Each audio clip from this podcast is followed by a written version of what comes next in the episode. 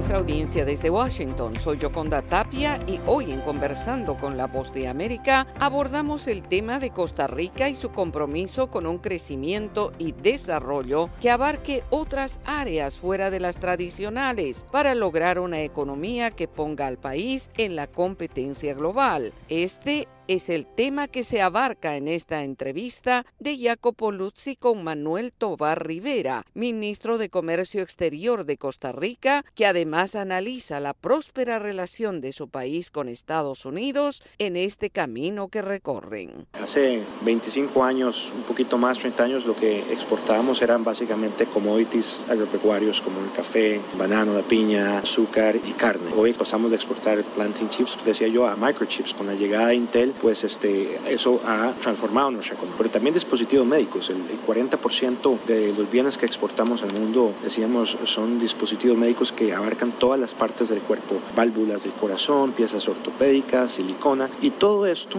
nos hace entender que ha sido el talento humano costarricense el que ha hecho esto posible. No solamente las políticas públicas, la inversión social, pero el talento humano costarricense es el que ha traído este tipo de industria, el que ha hecho de Costa Rica pues un participante muy importante en las cadenas de suministro en sectores muy sofisticados. Costa Rica está dando el ejemplo. Puede hacer la región mirando a Costa Rica para hacer lo mismo, porque el crecimiento, Costa Rica ahora está compitiendo a niveles de Europa o de Asia, por ejemplo, en los microchips. Sí, eh, la región es una región muy dispar, ¿verdad? Eh, compartimos un mismo espacio, pero tenemos bastantes diferencias. En primer lugar, yo diría el apego a la institucionalidad, el tener instituciones fuertes, el invertir en educación, como Costa Rica lo hizo cuando tomó una decisión histórica hace ya un poquito más de 70 años de abolir el ejército y usar el dinero de los contribuyentes, de los taxpayers, para invertir en lápices y no invertir en bayonetas. Y bueno, invertir en educación, invertir en las instituciones, en respetar ese arraigo al imperio de la ley, ¿verdad?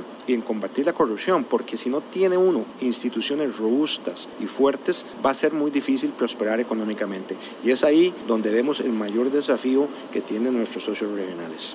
¿Cuánto puede ser, según usted, la cooperación entre la región y Estados Unidos puede crecer? Se puede hacer muchísimo más y se debe hacer muchísimo más. No hay que olvidar que compartimos unos mismos valores, que compartimos pues historias comunes, compartimos un mismo espacio geográfico. Yo creo que los Estados Unidos tiene que ver más hacia la región, porque cuando uno desatiende o deja una silla vacía, otros la ocupan. Es por eso que hemos visto una mayor influencia china en la región, participación en las economías regionales.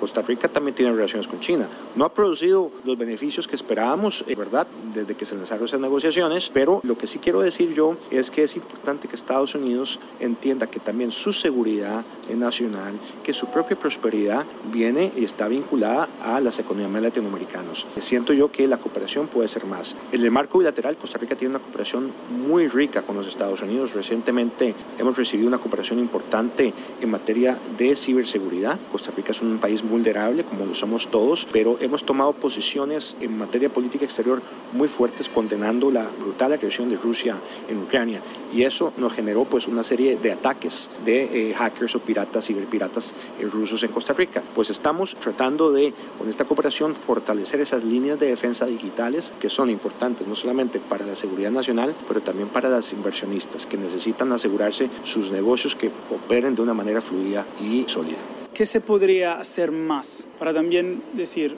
mirando a Costa Rica, qué puede hacer la región más, qué puede hacer Costa Rica para mejorar y crecer? Por supuesto, vamos a ver, cada país tiene su particularidad, desde yo que somos todos diferentes. Yo creo que en general, si hablamos en términos genéricos, yo creo que la, la región latinoamericana tiene que enfocarse en construir instituciones más sólidas, en respetar el imperio de la ley y en combatir la corrupción. Si no atendemos estos tres desafíos al mismo tiempo que también invertimos en la gente, en educación, pues va a ser difícil salir de esa parálisis, esa atrofia social, económica y política que algunas economías latinoamericanas tienen. Era Manuel Tobar Rivera, ministro de Comercio Exterior de Costa Rica, destacando los esfuerzos de producción de diverso tipo con miras a la exportación para fortalecer su economía. Esto fue Conversando con la Voz de América.